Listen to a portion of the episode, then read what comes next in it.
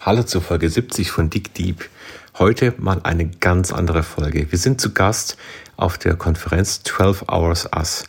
Eigentlich eine Konferenz in Hamburg, zwei Tage lang, aber Corona macht es eben möglich, alles digital. Frauke und ich sind auf dieser Konferenz und äh, nehmen live auf, während uns 80 Menschen live zuhören, Fragen stellen und wir berichten ein bisschen Best-of aus fünf Episoden, die alle irgendetwas mit Corona zu tun haben.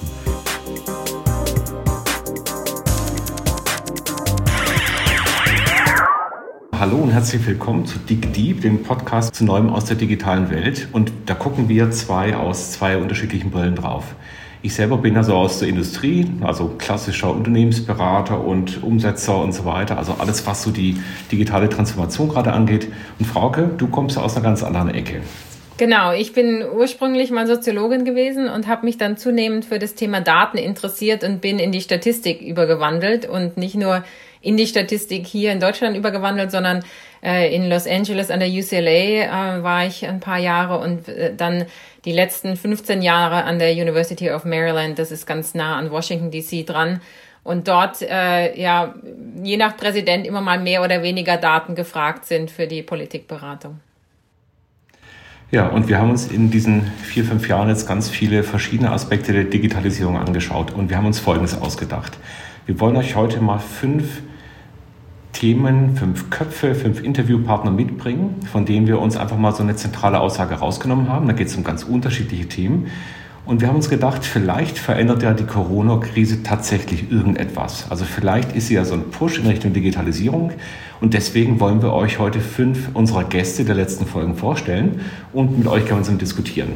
Diskutieren heißt, ihr seht es auch schon am Chat, es wäre klasse, wenn ihr eure Fragen oder eure Anregungen einfach in den Chat reinschreibt, dann können wir mit euch interagieren. Wir haben jetzt ja eine gute halbe Stunde Zeit und es wäre klasse, wenn wir da mit euch ins Gespräch kommen. Und Frauke, was haben wir denn alles mitgebracht heute an O-Tönen? Genau, also wir haben einen O-Ton von Eva Marina Freuzheim zum Thema Museen der Zukunft. Äh, wir hatten Sie schon vor vielen, äh, vor einiger Zeit interviewt, aber jetzt wieder so relevant wie selten. Sie selbst leitet das Kunstmuseum in Stuttgart. Der zweite Autor, den wir mitbringen, ist Hermann Arnold von Haufe und er hat ein Buch geschrieben, das heißt Wir sind Chef. Es geht also um das Thema Führen der Zukunft. Genau. Unser dritter Audiobeitrag ist von Kim Fischer von der Messe Berlin und äh, mit ihr haben wir ausführlich über Messekonzepte der Zukunft gesprochen. Das war schon zu Zeiten der Corona-Krise. Das heißt, ihr könnt euch vorstellen, es ist spannend, wie kann eigentlich eine Messe in solchen Zeiten überhaupt noch stattfinden und sich weiterentwickeln. Und der vierte O-Ton, den wir mitbringen, ist von Frank Rinderknecht. Den kennen relativ viele unter dem Namen Rinspeed. Das ist eigentlich ein Autotuner mal gewesen vor über 40 Jahren. Und Frank ist ein totaler Innovationstreiber und der macht sich sehr viele Gedanken über die Mobilität der Zukunft. Genau. Und äh, unser fünfter O-Ton ist von Josephine Hoffmann von äh, Fraunhofer IAO. Und mit ihr haben wir auch schon zu Beginn der Corona- Krise über die Arbeitswelt der Zukunft gesprochen. Genau, und dann fangen wir doch einfach mal mit Josephine Hoffmann an. Das Fraunhofer IAO ist ein Institut, das sehr stark äh, sich in den letzten Jahren mit dem Thema beschäftigt hat, wie kann denn eigentlich die Arbeitswelt der Zukunft aussehen? Ist dieses hierarchisch noch das Richtige? Sind die Büros noch das Richtige und so weiter? Und wir wollen mit euch einfach mal kurz reinhören. Frauke, Mats ab, sagt man da, glaube ich, oder? Sehr schön äh, Facebook, glaube ich, haben angekündigt bis mindestens Ende des Jahres. Ich habe letzte Woche mit jemandem telefoniert aus einer deutschen Versicherung. Die haben gesagt, da hat der Vorstand jetzt schon gesagt, Mitte nächsten Jahres könnt ihr frühestens zurückkommen. Und dann denken wir mal drüber nach, ne, ob wir eigentlich noch ein Büro brauchen und wenn ja, wie habe auch gehört von irgendwelchen äh, Agenturen in London, die sagen, warum soll ich die 60.000 Pfund im Monat bezahlen, wenn es offensichtlich auch so geht. Ich glaube, das übersieht natürlich schon auch bestimmte Funktionen, die so ein Büro in irgendeiner Form ja auch hat, was wir ja wissen und was wir interessanterweise vor allem bei den Unternehmen schon haben beobachten können in der Vergangenheit, die ja schon immer sehr stark flexibel gearbeitet haben. Also wenn man sich dort die Unternehmenszentralen anguckt, äh, dann sind das in der Regel Begegnungszentren. Also zentrale Aussage von Josephine Hoffmann war, das war ganz spannend, dass die Büros, so wie sie eigentlich vorher kennen, also da kommen die Leute morgens hin und gehen abends wieder raus, vielleicht gar nicht mehr gebraucht werden. Und wenn ich mal hier mich in Aachen umschaue, also wir sind jetzt hier im großen äh, Zentrallager von Umlaut, ja, also das natürlich jetzt durch die Corona-Krise einigermaßen leer steht. Und das ist, glaube ich, in ganz vielen anderen Firmen auch so. Welche Funktion haben also Büros denn in der Zukunft, Frage? Also äh, ich äh, muss dir ehrlich gestehen, als wir das Gespräch geführt haben ähm, mit Josephine, habe ich gedacht, ah ja genau, niemand geht mehr in die Büros, alle gehen jetzt auf Homeoffice. Und äh, wir haben uns am Ende der Krise so weit umgestellt. Für die Großen sehe ich das. Meine Kollegen beim Facebook sagen mir das alle, sie ziehen jetzt raus aus den teuren Städten, suchen sich billigere Wohnungen und arbeiten dann von dort.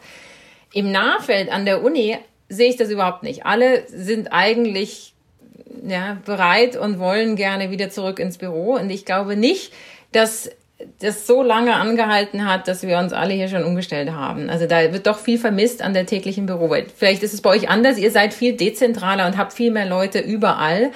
Ähm, kann ich mir vorstellen, für euch ist das vielleicht äh, ein größerer Benefit.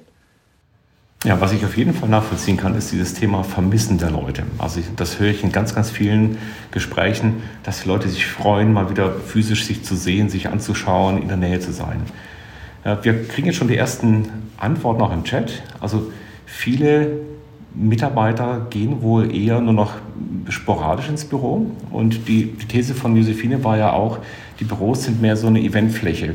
Ähm, das heißt also, die sind dazu da, um eben sich gezielt zu treffen, aber nicht mehr um die Arbeitszeit abzusitzen. Und äh, das können wir durchaus auch bei den Kunden gerade sehen. Manche Kunden sagen eben auch, weil sie Angst haben vor dem Thema Haftung, das ist gerade in den USA zum Beispiel so, dass sie eher sehr restriktiv sind. Also du brauchst eher eine Begründung, warum du ins Büro kommst, als eine Begründung, warum du Homeoffice machst. Und das ist eine, wirklich eine Umkehr der bisherigen Vorgehensweise, die wir sonst ganz klar gehabt hatten, dass das Homeoffice ja so das ungeliebte, mehr der ungeliebte zweite Parallelweg war zu arbeiten. Was ich interessant fand, auch vielleicht erinnerst du dich daran, sie hat ja auch erwähnt, dass äh, sie glaubt, dass dadurch, also wenn es eine gesunde Mischung gibt von Teilzeit im Büro und Teilzeit woanders oder gar ganz virtuell jetzt gewohnt ist und man immer auch die Möglichkeit schafft, dass jemand virtuell teilnehmen kann an irgendwelchen Meetings, dass sich eine ganz neue Möglichkeit gibt, Leute zu rekrutieren. Also sie hatte erwähnt hier, der, der gesamte äh, europäische Osten steht nochmal ganz neu zur Verfügung, weil man die Arbeitsmigranten dann gar nicht herholen braucht. Ähm, interessiert mich bei den Leuten, die hier in, ähm, bei 12 Hours äh, Us dabei sind und auch bei dir, Christoph, sieht man das schon? Passiert das? Also an den Unis dauert das ja ewig, bis wir neue Leute einstellen können und dann dauern die äh, Prozesse mindestens ein Jahr. Aber bei euch ist ja da schnellere Taktung. Also was wir durchaus sehen können, ist, dass wir auf einmal in den Projekten ähm, bei den Kunden es viel einfacher haben zu sagen, weißt du was, der Kollege kommt aus den USA und der muss da gar nicht vor Ort sein die ganze Zeit sondern der kommt jetzt sporadisch mit rein und bringt seine Expertise mit ins Team. Was sich bei uns noch nicht bewegt hat, ist so einfach die Frage nach auf dem Arbeitsmarkt insgesamt. Also kann man auch in viel loseren Zusammenarbeiten äh, zusammenkommen. Das liegt aber, glaube ich, auch daran, einfach, dass gerade alle sehr, sehr verhalten sind, äh, wie so dieses Jahr abläuft und wie es weitergeht. Also wann man wieder anfängt, wirklich einzustellen und wann auch der wirtschaftliche Ausschwung mitkommt. Ja. Äh, wir haben eine weitere Meldung hier. Ihr seht es ja, Netzwerkarbeit ist, glaube ich, ein ganz großes Thema.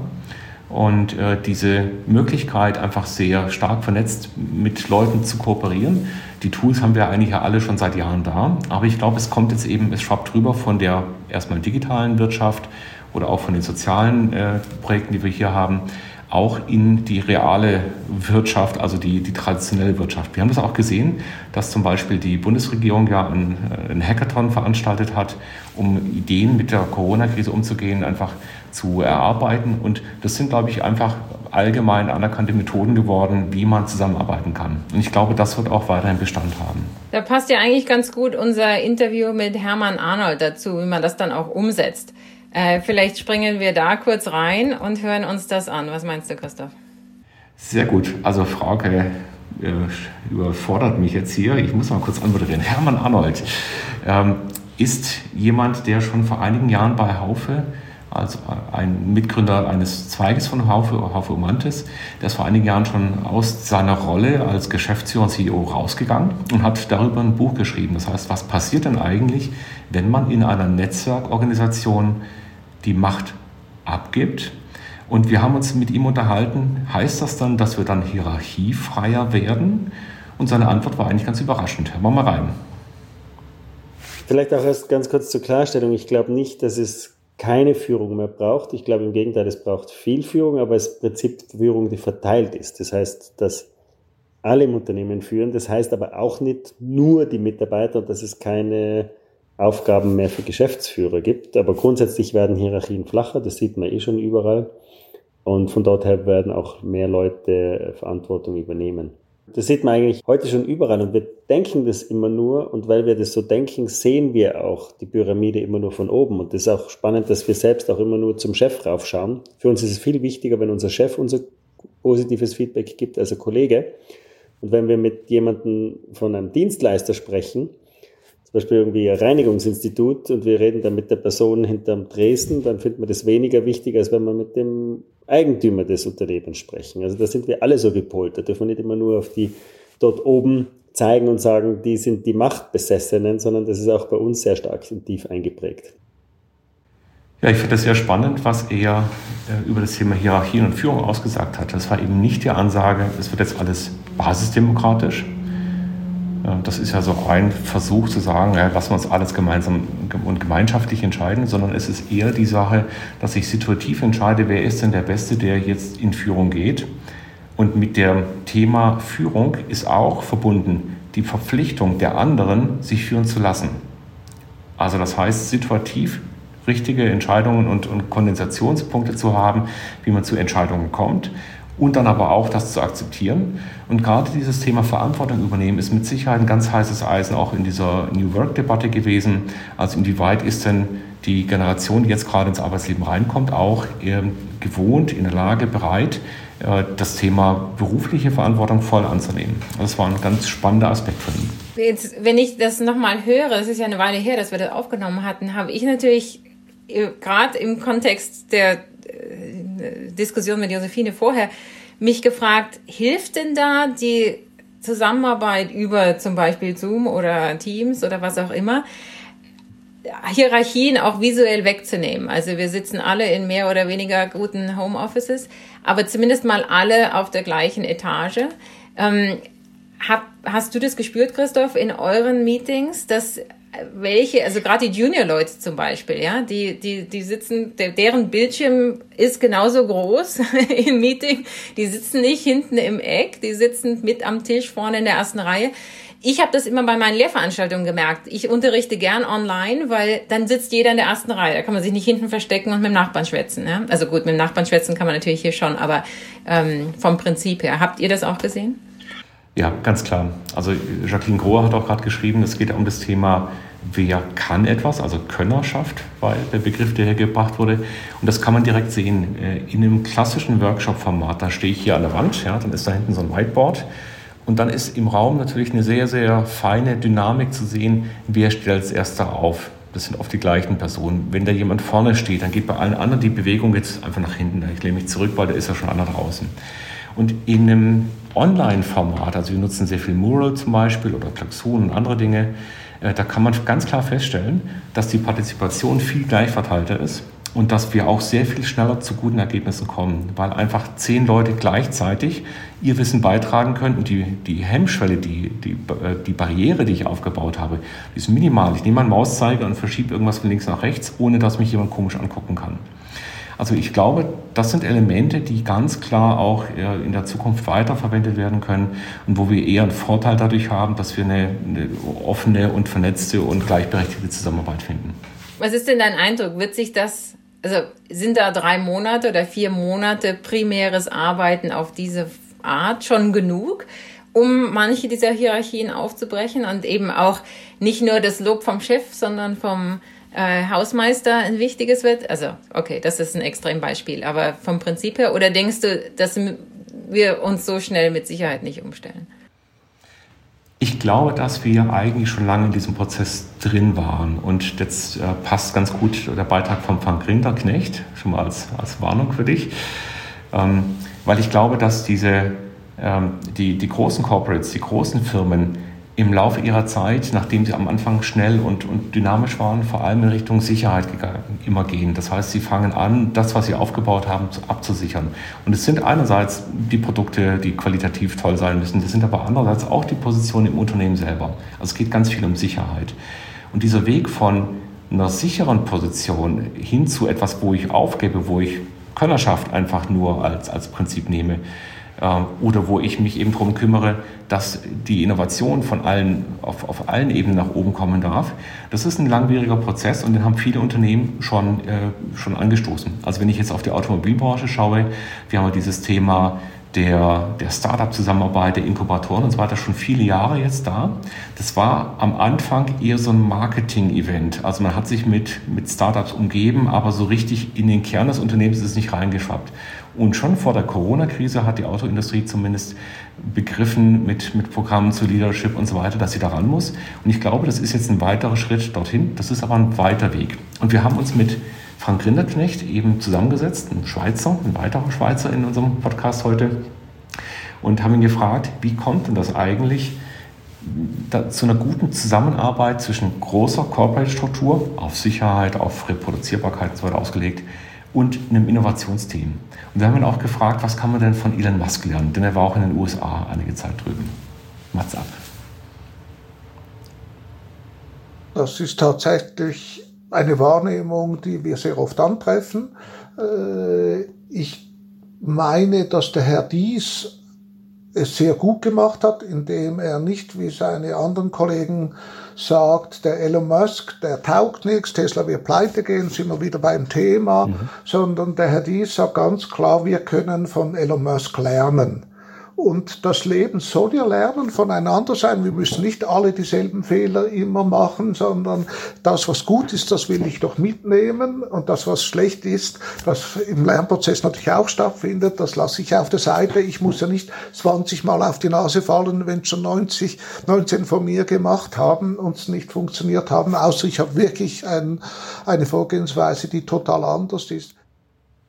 Äh, Frank ist jemand, der angefangen hat, ähm, sehr früh einfach sich mit dem Thema Auto auseinanderzusetzen. Das war ein Autobegeisterter gewesen, hat die, die Tuning-Szene eigentlich in Deutschland aufgemacht und hat dann eben angefangen, Schritt für Schritt immer eigentlich so fünf bis zehn Jahre vor der Autobranche Konzepte zu entwickeln. Und es sind heute eben Konzepte, man kann man sich auch auf seiner Webseite anschauen, wo es eben darum geht, nicht mehr ein Auto zu tunen, sondern zu überlegen, was heißt denn eigentlich eine vernünftige Mobilität für unsere Städte.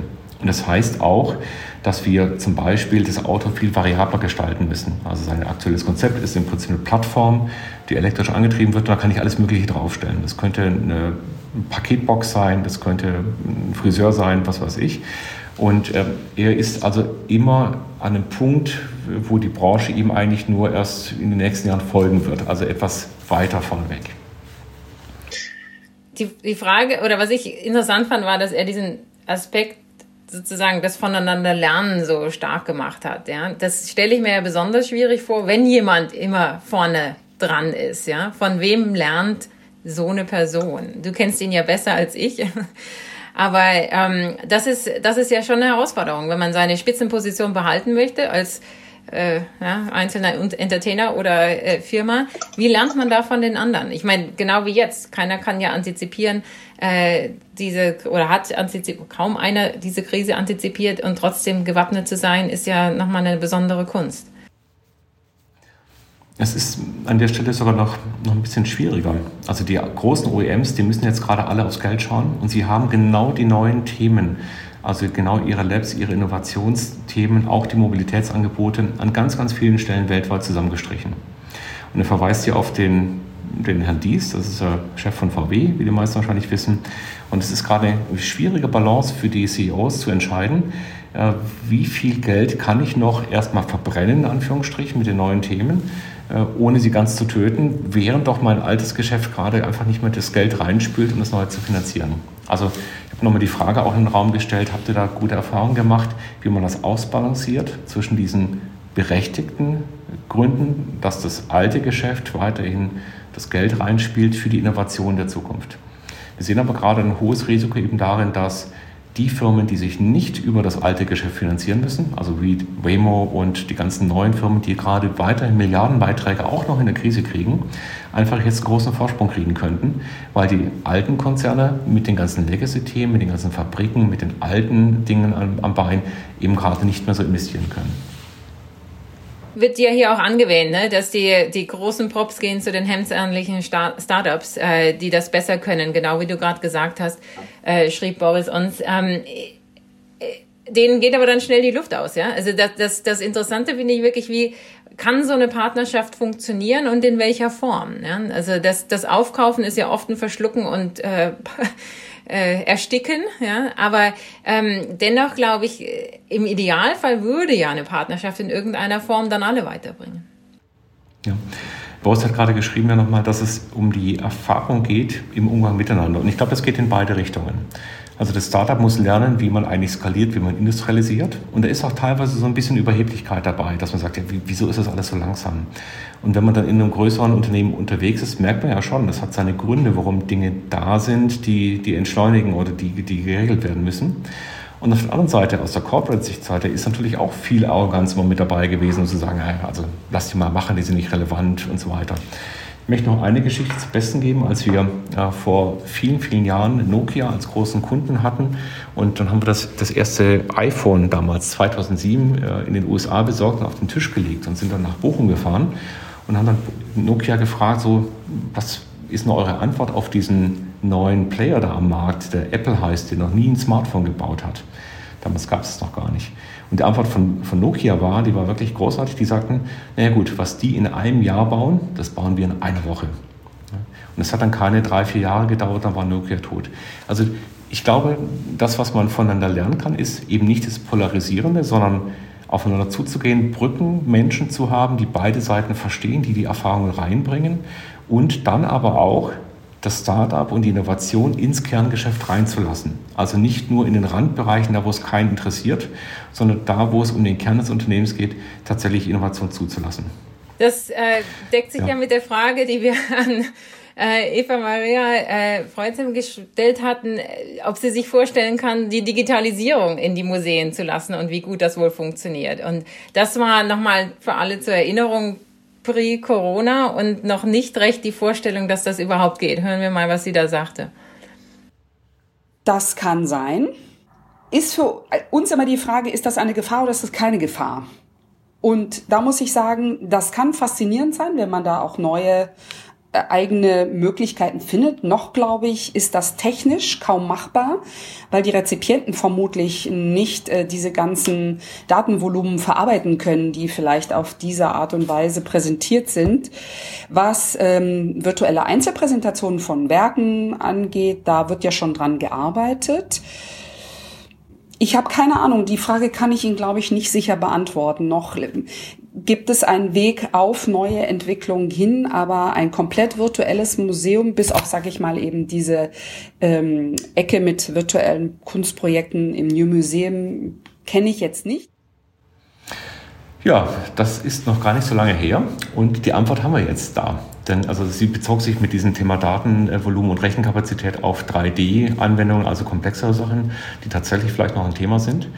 Aber wir haben gesehen, in der Corona-Krise haben natürlich ganz viele Museen auf einmal das Bedürfnis gehabt, trotzdem noch überhaupt sichtbar zu sein, am Markt zu sein. Und es sind ganz viele mehr oder weniger gut gemachte virtuelle äh, Museen entstanden, die man also virtuell begehen konnte, wo man sich die Kunstwerke anschauen konnte. Und ich glaube, da ist auch was passiert, dass es eben viel demokratischer, viel einfacher zugänglich geworden ist. Also ich habe das mit großer Freude genossen, überall mal reinzuschnuppern, wo ich sonst gar nicht hingegangen wäre. Christoph, ich war am Anfang auch begeistert, dass man das jetzt kann und auch Konzerte angucken kann und ähnliches. Aber habe ich es dann genutzt? Nein. Ja, und nun bin ich in DC natürlich verwöhnt mit den ganzen Museen, die es da umsonst gibt. Aber ich habe dann mal überlegt, was ist es, was dann da fehlt? Und der Raum selbst fehlt mir. Ja? Also die Stille, die du hast, wenn du ein Kunstwerk anschaust. Oder wie Marc gerade sagte, in, in, in der Firma das Umgekehrte, den Bass, den du am Wasserkocher äh, oder in der Teeküche fühlst, wenn du mit anderen begegnest. Ja? Also ich... Äh, äh, würde mich interessieren, ich bin leider nicht so Zoom erfahren, dass wir jetzt kurz mal eine Abstimmung machen könnten, aber wer tatsächlich äh, oder wie viele hier von unseren äh, Zuhörern tatsächlich virtuelle Museen auch genutzt haben in dieser Zeit und virtuelle Konzerte und ähnliches. Angebote gab es ja en masse. Hm, also ist es nur eine virtuelle Erscheinung oder habt ihr sie real genutzt? Und ich glaube, das passt ganz gut zu dem, was Markus hier schreibt. Ähm, er schreibt ja, dass er seit längerer Zeit schon eben im Homeoffice als Manager arbeitet und dass dieses ganze Subtile dazwischen eben auf der Strecke bleibt. Auch dieses Unorganisierte, dieses Un Ungeplante. Und äh, wir kriegen jetzt hier schon die ersten Antworten. Ja, von nie bis manchmal ist aber nicht vergleichbar. Und ganz am Anfang haben wir ja schon die, die Diskussion aufgehabt. Also ich kann bei mir selber feststellen, ich hatte Sehnsucht danach mal wieder reale Leute zu sehen. Und es war was anderes. Und es ist mehr Information rübergekommen als einfach nur in diesen Videocalls. Konzerte ja, schreibt noch Henriette, Museum nein. Also dann doch deutliche äh, Hinweise, dass das Live-Erlebnis ein, ein wichtiges ist. Und es bringt uns eigentlich auch schon gleich zum letzten Beitrag. Ich wir lassen einfach mal die, die Tweets noch weiterlaufen. Im letzten Beitrag haben wir uns mit Kim Fischer getroffen. Und die Kim äh, ist jemand, der Messekonzepte erarbeitet und das macht sie für die Berliner Messe, für die IFA. Und äh, die haben natürlich ein ganz großes Problem. Also selbst wenn jetzt wieder größere Versammlungen erlaubt sind, 500 Leute, 1000 Leute, das ist natürlich kein Vergleich zu den Hunderttausenden von Besuchern, die solche Messen normalerweise haben. Wir haben sie also gefragt, was passierte denn, wenn Messen nicht mehr so erlaubt sind? Und gibt es denn die Möglichkeit, Messen komplett digital abzubilden? Und es war eine differenzierte Antwort, ähnlich wie die Dinge, die er gerade auch im Chat diskutiert.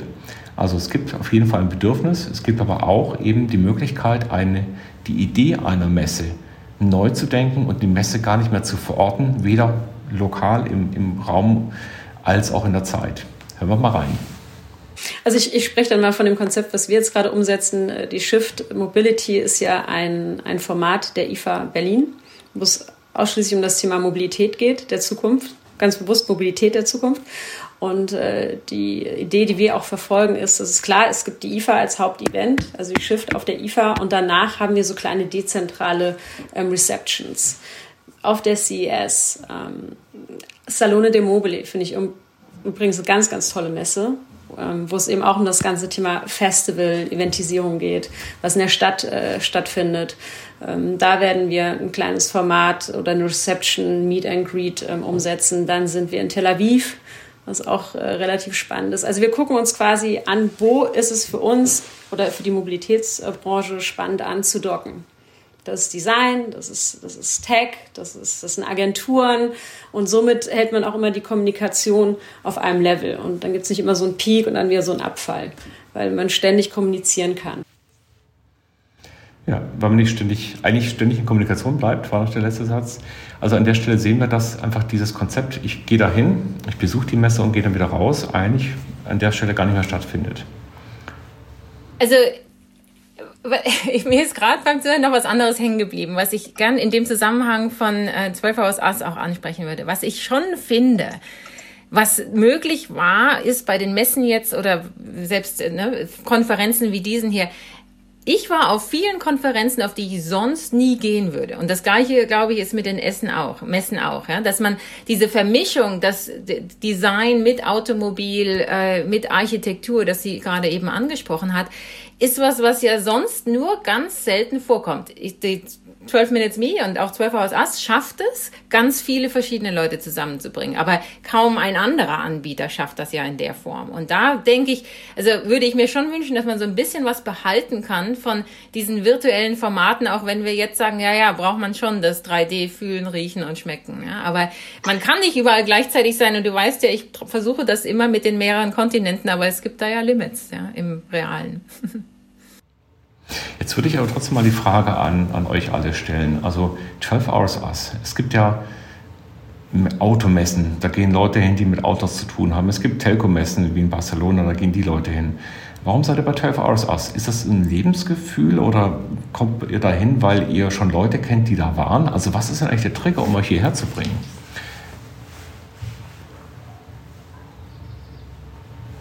Schauen wir mal, ob es Antworten gibt. Ha. Hallo Olli, grüß dich. Also das heißt, äh, das ist ein Format, was einfach bekannt ist, ja, und äh, bevor Olli noch eine E-Mail schreibt, komme ich da mal lieber hin. Ja? Das ist sehr schön. Branchenübergreifende Diskussion kommt, spannende Agenda. Ähm, über den Tellerrand schauen. Also es ist so ein, so ein Motiv, das ist bei der Kim Fischer auch aufgefallen, dass sie eigentlich die, diesen starken Fokus rausbringt. Ich glaube, weil letzten Endes auch die Welt ja genauso sich weiterentwickelt hat. Also die Autoindustrie ist ohne den, den gesamten Mobilitätsende zu Ende Ast, ohne die Telco-Nummer, äh, ohne ganz viele Ökosysteme außenrum gar nicht mehr denkbar. Das heißt also, die, die Welt ist nicht mehr so monodimensional, wie wir sie aus der alten Welt kennen. Dem Zufall eine Chance geben, auch großartig. Also das heißt einfach die, äh, die Anregung von draußen kriegen, also sehr viel offener in, in die Welt reinschauen. Ja, ähm, die, das Fazit von, von Kim zum Thema Messen war durchaus, wir brauchen die Formate, die noch präsent sind. Und da gibt es jetzt zwei Sichtweisen, auch wie man drauf schauen kann. Einerseits als klassischer Privatteilnehmer, also B2C, wenn ich da hingehe, da geht es ja stark um das Thema Eventcharakter, was kann ich erleben, wie ist es gestaltet. Also es ist keine Fachveranstaltung, keine Informationsvermittlung. Der zweite Ast, den wir gar nicht so auf dem Schirm hatten, war eben aber auch, dass Messen ja für viele Branchenteilnehmer einfach Plattformen sind, um einfach Geschäfte zu machen. Und da kommt eben dieser, dieses Thema Deal mit rein. Also ich treffe jemanden, man gibt sich den Handschlag oder macht dann inzwischen so in Corona-Zeiten und, äh, und, und, schließt größere Deals ab. Und das scheint wohl noch diese persönliche Interaktion viel effizienter zu machen, wenn ich die, die Person sehe und mit direkt verhandeln kann. Ganz genau, Christoph. Und Jacqueline Krohe schreibt gerade auch nochmal, Präsenz ist weiterhin seine, wird weiterhin seine Berechtigung haben. Es geht um einen guten Mix, ähm, um die Technologie äh, sinnvoll zu nutzen. Das hatten wir ähm, mit Kim ja auch diskutiert gehabt, sozusagen die Herausforderung, digitale Elemente, breite Masse, disziplinenübergreifend, sage ich als Wissenschaftler, branchenübergreifend in der Industrie, ähm, Verbindungen zu schaffen, die viel einfacher möglich sind digital, so wie wir das jetzt hier auch tun, aber dann trotzdem Gespräche weiterzuführen zu können in einem analogen Feld, erste Kontakte weiterspinnen und ähnliches. Also ich denke, da habe ich den Eindruck, muss man noch viel lernen in dieser Mischung, ja, wie man das hinkriegt und vor allem auch der Übergang. Also ich mache ja viele Umfragen und oft ist es so, dann rekrutiert man die Leute am Telefon und will dann, dass sie einen Websurvey machen, ja, und dann brechen viele weg an der Schnittstelle persönlich rekrutiert und jetzt auf die Online-Plattform oder face-to-face -face rekrutiert und dann den Fragebogen hinterher nochmal nach, nach, an dieses Institut schicken, ja. Diese Schnittstellenthematik, glaube ich, ist schon noch eine, die irgendwie schwierig lösbar ist. Da würde ich dann fast gerne noch mal mit dem ähm, Herrn Rinderknecht drüber sprechen, weil diese, die Autos, die die da sich vorstellen, ja genauso gedacht sind, ja, dass du sozusagen ein Kernvehikel hast und immer wieder die Inhalte ändern kannst, die da drauf transportiert werden. Sowas ähnliches bräuchten wir in anderen Kontexten auch, ja, dass es einfacher ist, diese Schnittstellen zu bedienen. Ja. Survey ist natürlich dein großes Thema, Frauke. Ganz kurz noch, du hast Facebook geholfen, einen Corona-Survey zu machen. Kannst du dazu noch ein paar Sätze sagen als Abschluss? Hier lächeln, weil Harald Schimmer sagt, ähm, das ist investierte Lebenszeit, sehe ich auch so. Ich denke, es gibt viel zu viele Surveys eigentlich. Aber dieses Großprojekt mit Facebook war schon spannend, weil äh, das Ziel von so vielen Entscheidungsträgern war, zu sehen, was passiert wo, welche Maßnahmen werden wo umgesetzt, wo gibt's frühe Symptome, noch bevor getestet wird und eine einheitliche Datensammlung, die an die breite Masse geht, nämlich Einladungen über die Facebook-Plattform, äh, sich da angeboten haben. Und wir als sozusagen Uni dann äh, die, die eigentlichen Daten sammeln, damit Facebook nicht die Antworten der Einzelnen bekommt. Also äh, eine, eine interessante Public ähm, Academia Private Partnership, wenn du so willst, ja. Mhm. Sehr gut. Der, der Victor sieht ja ganz nett aus, aber ist ein knallharter Timekeeper. Das heißt, wir müssen so langsam zum Abschluss kommen. Ähm, erstmal möchte ich mich bei euch allen bedanken, dass ihr so lange zugehört habt und ich fand auch die Diskussion einfach im Chat sehr, sehr spannend und inspirierend für uns. Ähm, wir sind jetzt bei Folge 70. Heute Abend wird die Folge mal rausgehen, das heißt, könnt ihr nochmal nachhören. Und ich kann euch einfach nur einladen, auf dickdeep.de zu gehen, also tiefer graben, in der Digitalisierung tief graben. Ihr findet den Podcast auch auf iTunes oder auf Spotify. Einfach nach Dick Deep schauen. Und äh, auf der Webseite findet ihr auch unsere Kontaktdaten natürlich, wenn ihr mit uns im Gespräch bleiben wollt. Würden uns sehr freuen. Wir versuchen immer spannende Interviewpartner reinzuholen und äh, ja, sehen uns dann irgendwo auf einer der digitalen Plattformen. Genau. Ich sage auch nochmal Tschüss. Hey. Vielen Dank, dass ihr uns eingeladen habt. Äh, zum Nachlesen gibt es uns auch. Und ansonsten bis bald hoffentlich.